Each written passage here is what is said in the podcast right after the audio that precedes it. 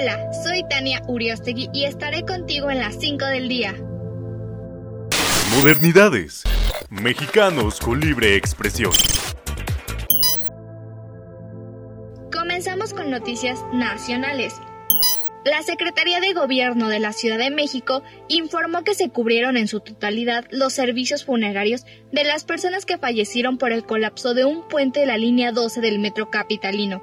La dependencia señaló que se proporcionó asesoría jurídica y asistencia psicológica en todos los casos, mientras que para los desaparecidos se activó el protocolo ordinario de búsqueda. Sin embargo, familiares de las víctimas aseguran que el gobierno no ha cumplido con la promesa de cubrir los gastos. Nada, nada, no se han comunicado con nadie de la familia para este pues decirnos qué, procede o, o cómo se le va a apoyar a la familia Obviamente con dinero no, no, este, no regresamos a mi prima, pero sí que se hagan cargo de toda esta responsabilidad. El diario El Universal recogió el testimonio de los familiares de Nancy, estudiante de pedagogía fallecida en el siniestro, quienes acusan que no se ha cumplido la promesa del gobierno capitalino de que se corra con los gastos del funeral. Humberto, padre de Nancy, se quejó de que no se les ofreció el servicio gratuito porque tras más de 10 horas en trámites, la familia perdió su lugar en un velatorio. En el incidente, la historia que más conmocionó al país fue la de Brandon Giovanni. Tenía 12 años y fue la víctima más joven del siniestro. El niño vivía junto a su familia en una colonia de Tláhuac con calles de tierra y alejados de las principales vías de comunicación.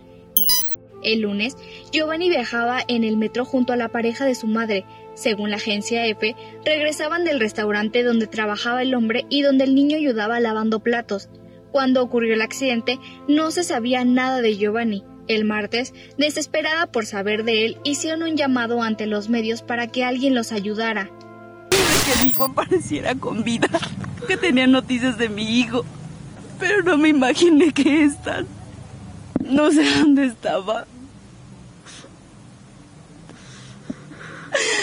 Pero nada me va a devolver a mi hijo.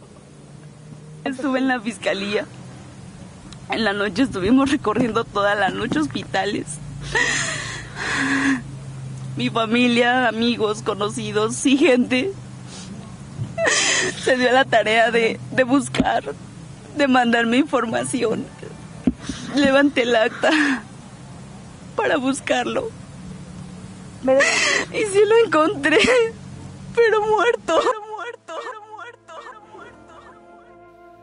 Este miércoles, la familia lo despidió entre lágrimas, aplausos y flores.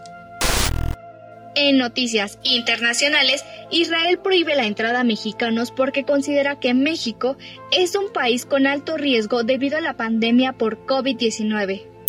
A través de un comunicado, el gobierno de Israel informó que se prohibirá la entrada de mexicanos que no tengan residencia o tengan la doble nacionalidad. Incluso aplicará para todos aquellos que ya hayan sido vacunados contra el coronavirus. Y ahora continuamos con Joshua para las noticias deportivas. Hola Joshua. Hola Tania, muchas gracias. Soy Joshua Rodríguez y ya se encuentran definidas las semifinales de la Conca Champions y tres equipos mexicanos se encuentran entre los semifinalistas. América, Cruz Azul y Rayados estarán luchando por un lugar en la gran final de la Conca Champions. América contra Philadelphia Union y Monterrey contra Cruz Azul son los enfrentamientos que veremos el próximo 10 de agosto cuando se lleve a cabo el duelo de ida, mientras que el de vuelta se realizará el 16 de junio. Muchas gracias Joshua. Y finalmente, en el mundo del entretenimiento,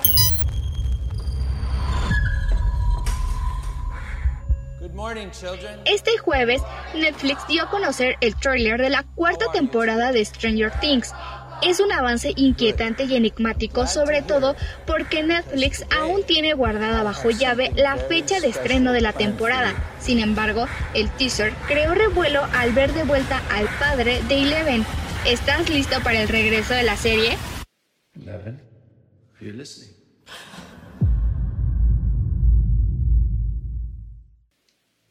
Estas fueron las cinco noticias más importantes del día. Recuerda que puedes encontrar la información completa en modernidades.com.mx. Yo soy Tania Uriostegui y nos escuchamos mañana en el siguiente episodio. Modernidades. Mexicanos. Mexicanos. Mexicanos.